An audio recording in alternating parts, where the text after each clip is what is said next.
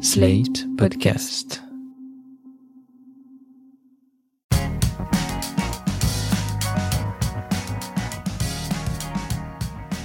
Bonjour, vous écoutez Mon Europe à moi, le nouveau podcast adapté de notre série d'articles sur l'Europe. Ici, nous donnons la parole aux citoyens et citoyennes européens pour tenter de comprendre leurs attentes et leurs demandes. Pour ce premier épisode, nous sommes avec Estelle Depry. Elle est la co-créatrice du projet Semblant de rien qui promeut l'égalité des chances et lutte contre le racisme, contre les préjugés ou encore contre les stéréotypes raciaux véhiculés par notre culture. Estelle Depry, bonjour. Pouvez-vous nous en dire plus sur ce projet? Alors oui, bonjour. Alors Semblant de rien en fait est parti euh, d'un constat, c'est qu'arrivé en master, j'étais la seule personne euh, noire racisée euh, dans ma classe alors qu'en première année, nous sommes beaucoup. Et donc du coup, on a commencé à se poser des questions sur euh, pourquoi ce manque de représentation, pourquoi les personnes racisées changent d'établissement.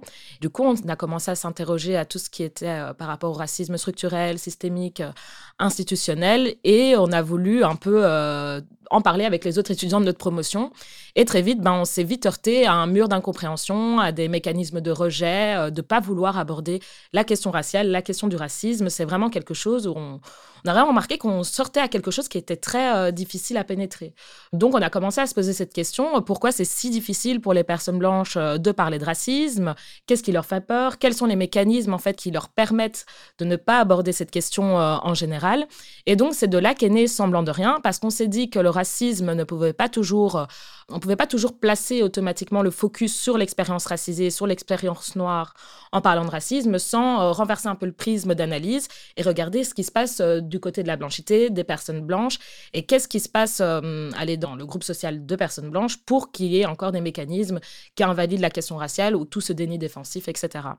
Donc, Semblant de rien est vraiment partie de cette volonté d'inclure les personnes blanches dans les conversations sur le racisme pour qu'elles agissent également. en parlant des personnes blanches, quand on jette un œil donc à, cette photo, la photo des 27 commissaires euh, européens et européennes d'Ursula von der Leyen, c'est la présidente de la Commission européenne. La photo date de novembre 2019 et donc il est impossible de ne pas noter l'absence de personnes non blanches. Même constat dans les autres institutions, donc l'Union européenne est blanche. Qu'est-ce que ça dit de l'inclusion des personnes racisées dans les institutions européennes et en Europe de manière générale? Quand j'ai regardé cette image pour la première fois, bah, le mot que j'ai pensé, c'est la blanchité, avec euh, toutes euh, les problématiques auxquelles les personnes racisées font face. En fait, pour moi, cette photo est hyper représentative de ce qui se passe euh, au niveau de l'emploi des personnes racisées, que ce soit au niveau européen ou dans d'autres pays, où en fait on est face à une ethnostratification, une stratification raciale et ethnique du marché du travail. On va dire qu'il y a des emplois primaires qui sont souvent bien rémunérés, avec une dimension de prestige, où les conditions de travail sont assurées. Par contre, pour les personnes racisées, on dit qu'elles sont euh, dans des emplois 3D. Donc, les emplois 3D, c'est des emplois, on dit dangerous, demanding and dirty. Donc, en fait, c'est des emplois où la rémunération est très basse, où il n'y a pas de sécurité au niveau des conditions de travail, ou en tout cas très peu, et des euh, boulots où, euh, où justement, il y a une forte représentation des femmes, par exemple, des femmes racisées, par exemple, pour tout ce qui est entretien des bâtiments, euh, service de, soins à la personne. Donc en fait, en Europe, on est face à, un problème vraiment de se dire que c'est pas le manque de diplôme qui manque chez les descendants euh, d'immigrés. Je vais prendre le cas belge qui est très simple. Par exemple, en Belgique, le taux d'employabilité des personnes blanches est de 74% contre 40% chez les personnes racisées et afrodescendantes. Par contre, les personnes afrodescendantes sont super bien diplômées. Elles sont même plus diplômées que la population blanche, avec un taux qui dépasse les 40% pour une moyenne nationale à 30. Pourtant, quelle est la population qu'on retrouve en premier au niveau du chômage et en situation de déclassement, c'est-à-dire que ce sont des personnes qui ont parfois des doubles masters et qui se retrouvent à faire des jobs où ça ne correspond pas à l'étendue de leurs compétences. Par exemple, je sais que j'ai des qualifications, pourquoi pas euh, chercher du boulot comme d'autres camarades blancs de mon école en communication, mais euh, je me voyais pas, par exemple, passer euh, les entretiens, etc., pour une institution aussi blanche et aussi, on va dire, vieillotte dans les termes pour postuler, etc. J'imagine que c'est plein de personnes racisées qui ont dû se sentir comme ça. Et du coup, ça, c'est vraiment un, vrai problème lié à l'ethnostratification. C'est-à-dire que, par exemple, une personne racisée, on ne va pas l'attendre à certains postes de pouvoir, certains postes prestigieux, par exemple dans les directions, dans des sociétés en tant que direction, en tant que cadre, etc. Donc, en fait, ça joue sur aussi euh, l'esprit de recrutement de la personne qui va vouloir recruter parce que, de façon inconsciente, la personne va vouloir se tourner vers des euh, personnes qui correspondent plus à son niveau social. Et donc, c'est comme ça qu'on est face à euh, des institutions ou des entreprises où euh, les postes à décision sont principalement tenus par les personnes blanches. Et cette stratification, on peut aussi la voir dans le fait que, par exemple, quand on monte dans une société, on a par exemple souvent les hommes blancs euh, cisgenres qui sont euh, cadres Ensuite, on descend. Et plus on descend, on va tomber par exemple sur des femmes blanches.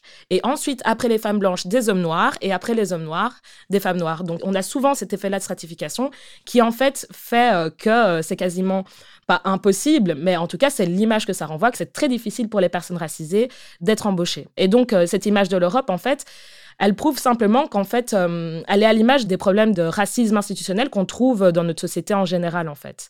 Et ça me fait aussi penser à la, un commissionnaire euh, noir anglais qui s'appelle Magin Magid sur les réseaux sociaux et qui maintenant, du coup, n'est plus à la commission parce qu'il y a eu le Brexit. Mais euh, une anecdote, il était simplement assis sur un banc euh, près de la commission à Schuman et on lui a demandé de partir parce qu'ils étaient surpris de voir une personne noire attendre là et que d'office, c'était pas un commissionnaire, mais que c'était sûrement juste comme ça, un, gars qui s'était juste posé là. Et du coup, on lui a sommé de s'en aller, ce qui a fortement choqué, du coup, le commissionnaire. En fait, c'est ce type d'événement qui dit que même les institutions européennes ne sont pas prêtes à voir des personnes noires ou racisées euh, se rendre dans ces types de lieux-là. Parce que même là, ils sont surpris. Il y avait aussi euh, Henriette euh, Fofana, qui est une députée allemande, il me semble, chez les Verts au Parlement européen, qui s'était fait violemment brutaliser en 2020 par la police à la gare du Nord à Bruxelles. Et quand elle avait sorti sa carte parlementaire, les policiers ne l'avaient pas cru. Ils n'avaient pas cru que cette femme noire d'un certain âge pouvait être parlementaire européenne. Quoi.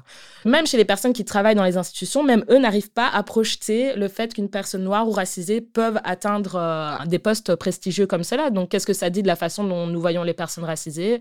Quand on commence un peu à s'interroger aux dynamiques de justice sociale, c'est vrai que ça peut sauter aux yeux, mais nous, en tant que personnes racisées, on a, on a tout à fait intégré le fait qu'il y a certaines sphères du boulot, et ça ne devrait pas être le cas, où euh, nous ne serons pas euh, désirés. Et en termes d'inclusion, face à cette photo, est-ce que vous, vous vous sentez représenté par euh, les institutions européennes? Représenté, non. Est-ce que les personnes racisées demandent à être représentées par des politiques racisées? Alors euh, oui, on a vraiment besoin d'être représenté. Euh, je pense qu'aujourd'hui, on est quand même en 2023 et que nous voyons bien, surtout dans les grandes villes, qu'il n'y a pas qu'une seule identité euh, qui parcourt les rues et qui vit en Europe. Et il serait temps qu'il y ait une vraie prise de conscience sur le fait qu'il faut absolument qu'il y ait des politiques d'inclusion fortes au sein de l'Union européenne parce que j'ai Bon, je connais pas le plan européen de lutte contre le racisme par cœur, mais euh, un de, le dernier chapitre, d'ailleurs, je me demande pourquoi ils l'ont placé en dernier, euh, en dernier chapitre de ce plan, travaille justement sur le fait qu'ils veulent créer un nouveau bureau au sein même des institutions européennes pour pousser à la diversité. Mais euh, je me dis, il a fallu attendre autant de temps quand on connaît le passé colonial de la plupart des États membres et les dynamiques de racisme qui sont présentes dans beaucoup de ces sociétés je trouve ça un peu aberrant qu'il a fallu attendre tout ce temps, euh, les mouvements, euh, les mouvements euh, Black Lives Matter, etc., pour qu'il y ait soudainement une prise de conscience sur le manque de diversité. Donc, oui, les personnes racisées ont besoin d'être représentées, mais ce travail ne peut pas juste se faire en disant, voilà, on va mettre un quota de personnes racisées. Non, il faut un vrai travail de fond, un retour sur l'histoire de la colonisation et du racisme pour comprendre pourquoi ces institutions et ces structures fonctionnent encore sur un système qui est d'exclusion des personnes minoritaires. Par quel biais peut se faire ce, travail de déconstruction? Pour moi, ça devrait fonctionner en deux étapes. Il faut absolument que le, passé colonial, le passé esclavagiste, il faut qu'il y ait un vrai retour sur l'histoire. Parce qu'on ne peut pas avancer aujourd'hui avec des lois, on va dire, euh, proactives euh, en termes de discrimination positive pour qu'il y ait plus euh, de personnes racisées, sans avoir un retour sur ce qui fonde en fait les institutions et les mécanismes d'exclusion. Donc sans retour historique, ce n'est pas possible. Et aussi, nous avons des grands traités et beaucoup de textes de loi qui visent à protéger les personnes issues des minorités par contre, c'est souvent des textes où il n'y a pas des sanctions, en fait. Il n'y a pas de réelles sanctions. Donc, c'est plus euh, des textes qui sont de l'ordre du Conseil, mais on ne va pas établir des sanctions, par exemple, pour des pays qui euh, ne reconnaîtraient pas certaines formes de racisme. En fait, il faudrait qu'il y ait vraiment des sanctions effectives, qu'on puisse punir les États qui ne respectent pas les lois d'inclusion et qui continuent à euh, faire de la violence raciste au sein de, de leur société, des structures, etc. Donc, pour moi, il faudrait un retour sur l'histoire et une vraie prise de conscience conscience de ce que ça implique encore dans une société aujourd'hui, et de l'autre côté, qu'il y ait de réelles sanctions qui soient mises en place euh, pour lutter efficacement et pas juste se dire, euh, voilà, on fait une réunion une fois par an euh, le 21 mars 2021, et après ça, les États viennent à la réunion, ils ont l'air bien gentils, etc. Mais dans le fond, ils ne font rien pour changer de façon systémique les problèmes de racisme. Et en parlant des États, est-ce que justement il y a un pays membre de l'Union européenne qui serait un bon exemple en termes d'inclusion? Moi, je suis assez gênée de parler de meilleurs pays européens en termes d'inclusion parce que je ne vis pas dans ces États-là. Je ne suis pas une personne racisée qui vit, par exemple, en Finlande, en Danemark, euh, au Portugal. Donc, je ne connais pas ce que eux endurent euh, de façon quotidienne, ni les formes de racisme qui, eux, les gênent qui eux les, euh, les étouffent plutôt que les gêner. Je suis pas très à l'aise de répondre à cette question. Par contre, je peux dire ce que tous les pays devraient faire et qui a lieu dans certains pays d'Europe comme la Finlande, l'Irlande, avant l'Angleterre, c'est qu'en fait, on n'a pas de données statistiques euh, sur les discriminations parce que après la guerre, on a trouvé que c'était très mal vu de faire des études euh, qui auraient sur base des critères raciaux. Donc là, pour qu'on soit tous d'accord, la race n'existe pas. On parle vraiment de race sociale. On parle du fait que enfin, le racisme crée les races et pas l'inverse. Et donc, tant que le racisme existe, on a besoin, en tout cas nous les militants, on, le demande depuis des années, d'avoir accès à des statistiques qui nous permettent de faire des recherches scientifiques où on pourrait avoir un vrai état des lieux de l'état des discriminations dans nos institutions. Là, en fait, on se bat un peu contre un ennemi invisible. Oui, on sait qu'il y a un Il y a certaines études qui sortent euh, de façon un peu sporadique comme ça de temps en temps, mais on n'a pas vraiment, en tout cas pour le cas de la France, et de la Belgique, les données ethniques sont interdites. On ne peut pas vraiment lutter euh, efficacement au niveau institutionnel et systémique. Donc, c'est dans les propositions euh, du plan de lutte contre le racisme de l'Union européenne. Et eux, ils veulent vraiment pousser les États à accepter de faire des données statistiques sur le racisme. Et ça, ce serait déjà un bon pas, car il nous permettrait un peu d'identifier le mal pour pouvoir après trouver des vrais, des vrais mécanismes de lutte. Quoi. Concernant cette lutte anti-discrimination, pensez-vous qu'une meilleure représentation des personnes racisées au sein de l'Union européenne permettrait de créer un sentiment européen chez ces personnes? Évidemment, ce serait toujours mieux d'avoir euh, beaucoup plus de personnes racisées au sein des parlements. Peut-être que ça rassurera en, quelque sorte les citoyens racisés. Mais d'un autre côté, si on se sent représenté au niveau, on va dire, euh, visible dans les institutions, c'est déjà beaucoup. Mais euh, ça ne veut pas dire que l'institution en elle-même n'a pas un fonctionnement qui est problématique, alors que les États membres n'ont pas encore de problème de racisme. Alors moi, si je devais répondre d'un point de vue personnel, évidemment, je serais hyper heureuse de voir des personnes belges, par exemple, racisées au sein du Parlement ou même de la Commission. Mais euh, ce qui me rendra encore plus heureuse, c'est de me dire, oui, il y a cette personne-là qui a été incluse, mais en plus de ça, on travaille sur l'inclusion et on n'a pas peur de définir le racisme systémique et on lutte vraiment euh, contre ça. Donc oui, l'inclusion, c'est bien, mais il faut aller au fond et déconstruire tout ce qui ne va pas au niveau du racisme dans toute la société. Est-ce que l'écriture du roman européen, donc la construction de l'esprit européen, a laissé et laisse suffisamment de place à toutes et à tous? Alors l'esprit européen, moi je pense qu'il a surtout été dessiné euh, sans prise en compte euh, des personnes euh, racisées. Donc même moi quand j'imagine une personne européenne alors que je le suis, j'imagine une personne blanche.